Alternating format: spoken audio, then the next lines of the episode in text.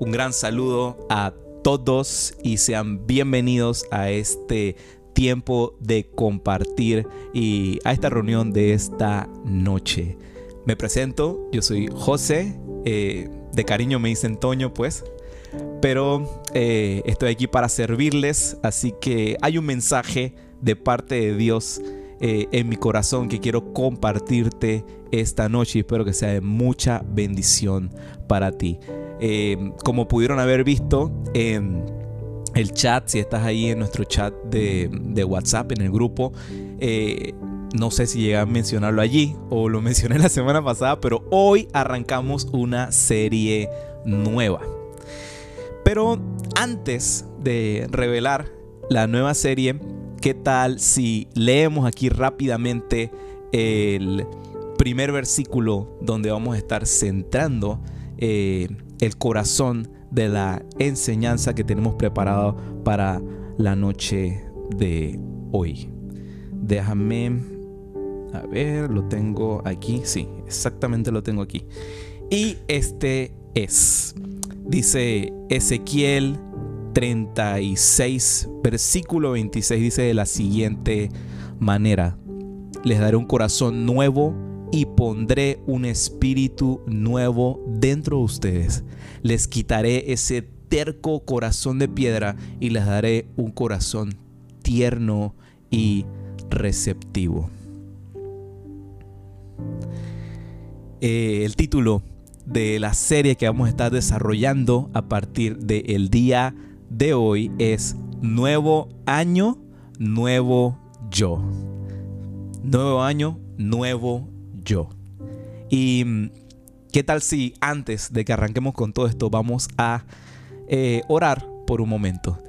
Así que te invito ahí donde estés. Vamos a empezar con esta corta oración para dar inicio. Padre, gracias te damos, Señor, por este momento que has dispuesto, Señor, en el tiempo para poder estar aquí todos reunidos, Señor, alrededor de la luz y del calor de tu palabra, Padre, que impacte no solamente nuestra mente, Señor, sino nuestro corazón, Señor, que pongas un sello del Espíritu Santo en nosotros, Señor, y que esta noche seamos no solamente retados, Señor, sino también animados, Padre, a seguir perseverando y seguir adelante en esta nueva temporada, Señor. Que en este nuevo año comencemos, Señor, con esa dirección de parte tuya para ser renovados, para ser nuevos, Señor, y poder disfrutar de todo lo bueno que tienes para cada uno de nosotros. Eh, te pedimos por las personas que están por llegar, por conectarse, Señor. Apresura sus pasos, Padre. Y desde ya te damos gracias, Señor, por todos aquellos que seguirán uniéndose a esta hermosa familia. Gracias te damos en el nombre de Cristo Jesús. Amén. Y bueno, vamos entonces a dar inicio a esto. Y quiero arrancar con una eh, pregunta. y, si, y, si, puedes, eh, respóndela allí en el, en el chat. ¿A cuánto nos gustan las cosas nuevas? A ver. Si van entrando ahí las respuestas. ¿Te gusta lo nuevo? Esa es la pregunta que tengo para el día de hoy.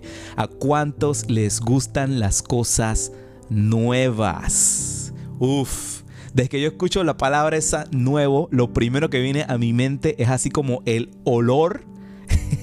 se van a asustar. El olor a abrir una computadora nueva o un celular nuevo. Cuando sacas ese iPhone o, lo que sea, si eres em, eh, Android, no eres menos espiritual. no mentira. Cuando abres algo nuevo, te impacta con ese olor a nuevo. Y sí, también, o sea, el olor a carro nuevo. Qué delicia el olor a carro nuevo. Lo nuevo es algo wow. O sea, a mí me encanta recibir algo nuevo. Si de repente fuiste, qué sé yo, eh, hermano menor y te tocó recibir algunas cosas heredadas, a lo mejor no pudiste disfrutar mucho de esas experiencias de, oler algo nuevo. o a lo mejor cuando se lo daban a tu hermano, ahí tenías la oportunidad de oler algo nuevo. Pero pues, eh, recibir algo nuevo es algo maravilloso. Ahora, te pregunto, ¿a cuántos ya me dijeron a cuántos les gustan las cosas nuevas. Ahora, ¿a cuántos les gustan los cambios? Hmm. Siento la tensión en el ambiente. ¿A cuánto le gustan los cambios? Aquí ya, aquí ya eh, estamos poniendo que no. Bueno, aquí, aquí Angie, por ejemplo, dice que a ella sí le gustan los cambios. Bueno. Algunos, algunos, no a todos pues, pero a algunos eh, tienen como que su perspectiva y su opinión acerca de los cambios. Pero bueno, ¿qué tal si volvemos al comienzo? Porque ciertamente a todos, a todos, todos, todos, todos, nos gustan las cosas nuevas. Nuevas metas, nuevas temporadas, nuevos logros. O sea, no solamente lo físico, sino también eh, esos aspectos nuevos de la vida. A todos nos gustan, a todos nos gustan. Pero, y aquí es donde comenzamos a diferir, porque lo comencé a ver ahí en el chat, no a todos nos gustan los cambios.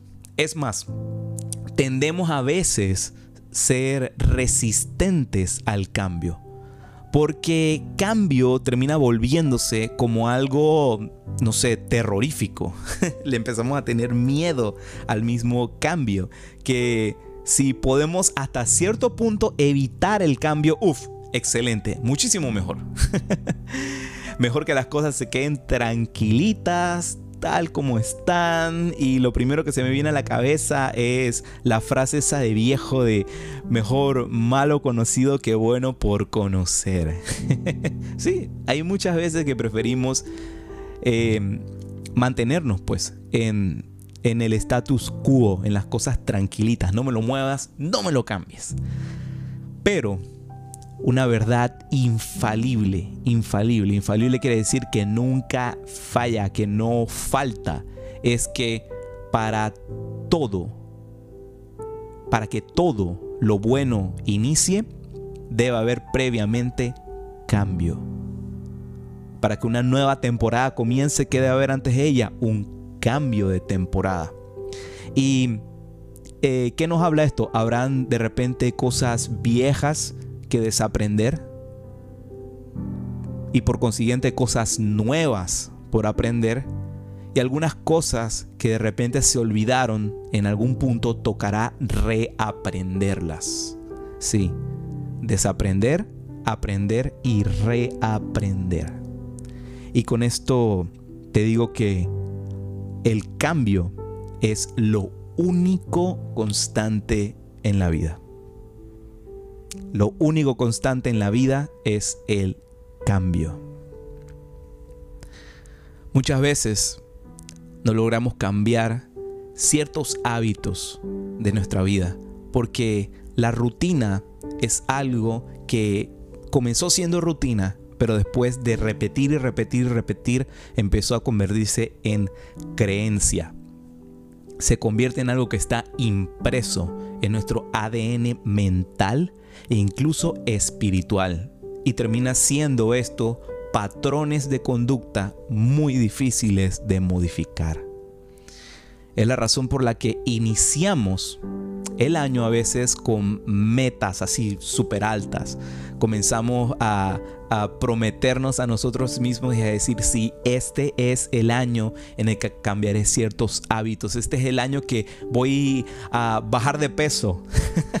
Esa es la promesa que todos nos hacemos a comienzo de año. Pero ¿qué es lo que termina sucediendo muchas de las veces? Duramos de repente nada más hasta abril con esa suscripción del gimnasio hay veces que de repente nos proponemos comer de modo más saludable, eh, más orgánico, preparar las comidas en casa. Em, de repente, ¿qué sucede? Eso dura hasta la cuarta o quinta quincena. Y después de ahí, mmm, unas ricas papas fritas y una soda no caen nada mal. sí, yo todo esto te lo estoy diciendo porque eh, he estado allí. no tengo nada que ocultarte. He estado allí. Exactamente en, en, en esa eh, retrato, en esa pintura que te estoy pintando ahora mismo. Otros, a inicio de año, se han podido plantear metas de superar obstáculos en su vida, de superar obstáculos y de romper con ataduras que pueden ser em, escapes de repente momentáneos de éxtasis, de satisfacción, porque sí, hay veces que la vida está llena de estrés, de preocupación y tendemos a tener pues este, ciertas cosas en las que nos refugiamos, que terminan convirtiéndose en ataduras, que comienzan a volverse en ese cáncer silencioso que poco a poco termina robando nuestra alma. Pornografía, abuso de sustancias, alcoholismo. Nombra tu veneno. Hay muchísimos, muchísimos, muchísimos. Y esto solo nombrando algunos ejemplos, de verdad que pudiera quedarme aquí toda la noche mencionando varios, pero se resume esto en necesidades de poder cambiar algo que vemos en el exterior y termina convirtiéndose la clave de lograr ese cambio e, en iniciar por nuestro interior. Muchas veces patrones que vemos expuestos en el exterior no se cambian con, con, tomar decisiones externas, sino con tomar decisiones internas. Cada conducta tóxica y dañina en nuestras vidas es producto muchas veces de algo mucho más profundo eh, que nunca fue tratado o que está con gritos pidiendo ser tratado. Hoy quiero hablarte en los próximos minutos de una personita eh, que a mi parecer hizo uno de los cambios eh, más dramáticos y radicales en su vida, ya que fue totalmente revolucionado revolucionado tiene que ver con revolución. Revolución es un movimiento, dar una vuelta, dar 180 grados. Eh, y esta persona dio un cambio total de quien creía ser a quien terminó conociendo ser en Cristo Jesús. Hoy quiero hablarte durante los siguientes minutos de nada más y nada menos de el apóstol Pablo. De Pablo bueno, antes conocido como Saulo y después conocido como Pablo. Vemos en la carta que escribe Pablo a la iglesia de Filipos una radiografía eh, corta, pero muy muy clara de quién él era. Nos cuenta él en esos versículos su pasado cómo él percibía que era su identidad, que es lo que lo caracterizaba a él, lo que a él le daba esto que llamamos valor, que era lo que él ponía como, hey, esto es lo que me certifica y esto es lo que a mí me da valor. Y cómo después él conoció a Jesús y su vida dio un cambio repentino, completo. Porque si algo es cierto, es que cuando Jesús nos recibe, cuando nos recibe así como dice el anuncio que tenemos allá atrás escrito, ven tal como eres. Cuando Jesús nos recibe tal y como somos. Porque si Él está allí para recibirte tal y como tú eres el impacto que Él crea en tu vida no te va a dejar tal y como estás. Quiero leerte los siguientes versículos. Podemos verlo en Filipenses 3 y comenzamos del versículo número 4. Y dice de la siguiente manera las escrituras. Aunque si alguien pudiera confiar, este es el apóstol Pablo hablando, aunque si alguien pudiera confiar en sus propios esfuerzos, ese sería yo. De hecho, si otros tienen razones para confiar en sus propios esfuerzos, yo las tengo aún más. Fui circuncidado cuando tenía ocho días de vida. Soy un ciudadano de Israel de pura cepa y miembro de la tribu de Benjamín, un verdadero hebreo, como no ha habido otro. Fui miembro de los fariseos quienes exigen la obediencia más estricta a la ley judía. Era tan fanático que perseguía con crueldad a la iglesia y en cuanto a la justicia, obedecía la ley al pie de la letra. Cuando yo leí esos versículos, eh, surgió una pregunta inmediatamente. Y la pregunta era, ¿a quién te suena? ¿A quién te suena? Esta persona que estuvo hablando esto, ¿quién te suena? Quizás en algún punto de nuestras vidas llegamos a colocar, así mismo como Pablo, nuestro valor, nuestra esperanza e identidad, de repente nuestra superposición de trabajo, en nuestra increíble relación porque pensás, wow, tengo un novio, una novia que es increíble. Eh, en nuestra bellísima apariencia que uff, cruzo la calle y los carros frenan. en nuestra increíble fortaleza incluso, nuestro carácter que decimos que nadie se mete conmigo. O es posible que de repente ha pasado lo contrario, todo lo contrario en tu vida.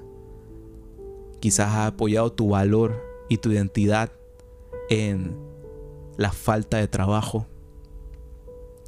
en una relación tóxica que ha consumido hasta la última gota de tu ser, en una autoestima física por el piso o quizás de repente en una fragilidad de carácter.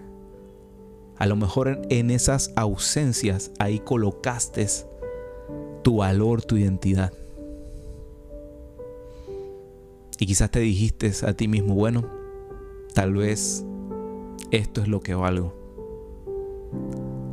Tal vez en esto es que soy mucho o soy muy poca persona. A lo mejor en eso te colocaste en algún momento de tu vida o no sé si de repente ahora mismo es con lo que has estado batallando. Y aquí surge esta pregunta. ¿En dónde pones tu valor? ¿En dónde pones tu valor? Mira, si hay algo que todos, todos experimentamos fue la volteada de perspectiva que vivimos en el 2020 y 2021. Y si no te ha quedado claro, a lo mejor es porque a gritos Dios nos está pidiendo hacer un alto y tener un cambio de mentalidad. Quizás en este momento es que Dios está abriendo esta oportunidad para que hagas un stop y puedas evaluar nuevamente y puedas por fin responder esa pregunta. ¿En dónde pongo mi valor? ¿Cuánto valgo?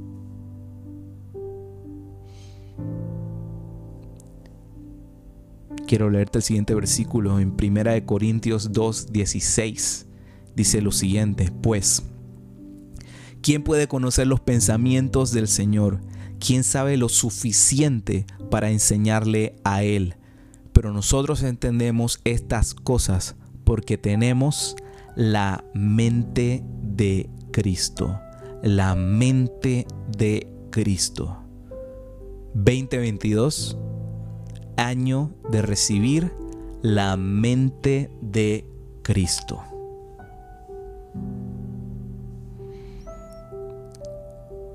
Vamos a ver ahora en estos siguientes versículos de Filipenses 3 el punto donde el cambio llega a la vida de Pablo. Porque sí, llega un momento en el que ese Pablo que vimos en esa radiografía en los versículos anterior, algo ocurre en su vida y empieza a experimentar un cambio como nunca lo había vivido antes. Vemos acá Filipenses 3, versículo del 7 al 8, dice de esta siguiente forma. Antes creía que esas cosas eran valiosas, o sea, él antes ponía su valor en todo eso que te había mencionado hace un momento. Pero ahora considero que no tiene ningún valor debido a lo que Cristo ha hecho. Así es, todo lo demás no vale nada cuando se le compara con el infinito valor de conocer a Cristo Jesús, mi Señor. Por amor a Él, he desechado todo lo demás y lo considero basura. Lo considero basura. Quiero tenerme un momentito allí, en esa palabra, porque quiero que, que que entiendas y que cale en tu ser, de que allí Pablo está declarando que en aquello que él ponía su valor, él lo determinaba que era basura. Esa palabra basura, en esta traducción que yo estoy leyendo ahora mismo, que es la nueva traducción viviente, en el original hebreo no tenía una palabra tan elegante como esa. O sea, literalmente él decía que todo lo demás en lo que él ponía valor, era algo que tiras en la letrina. Ya sabrás lo que me estoy refiriendo. El todo eso a lo que él consideraba que era lo que a él le daba valor, él lo consideraba eso. A fin de ganar a Cristo. Fue en el momento en el que Pablo se dijo a sí mismo, orgullo, no vales nada. Y quizás es el momento en el que Dios está invitándonos a declarar esto de la siguiente manera. Así que si quieres acompáñame porque diré lo siguiente. Orgullo, no vales nada. Relación tóxica, no vales nada. Narcisismo, no vales nada. Amargura, no vales nada. Depresión, no vales nada. Vicios, no valen nada. Temor, no vales nada. No vales nada. No vales nada. Ha llegado el día que toda la basura en la cual creíamos que se encontraba nuestro valor, lo que a ti y a mí nos daba valor, lo que ponía esa etiqueta en nuestra vida, sea desechado.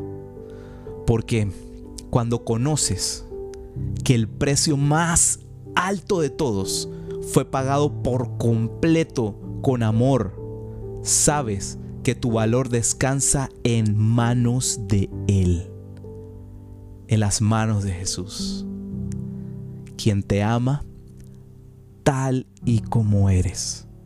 Solo en Cristo Jesús somos completamente conocidos y aún así completamente amados. Y quiero declarar esto para tu vida. Eres hijo de Dios. Eres hija de Dios. Eres más que vencedor. Tienes propósito. Fuiste planeado por Él. No eres un accidente ni una casualidad. Eres templo del Espíritu Santo, eres capaz, eres valiente, eres todo lo que Dios dice que eres. Dice 2 Corintios 5, 17. Esto significa que todo el que pertenece a Cristo se, ha convertido en una persona nueva.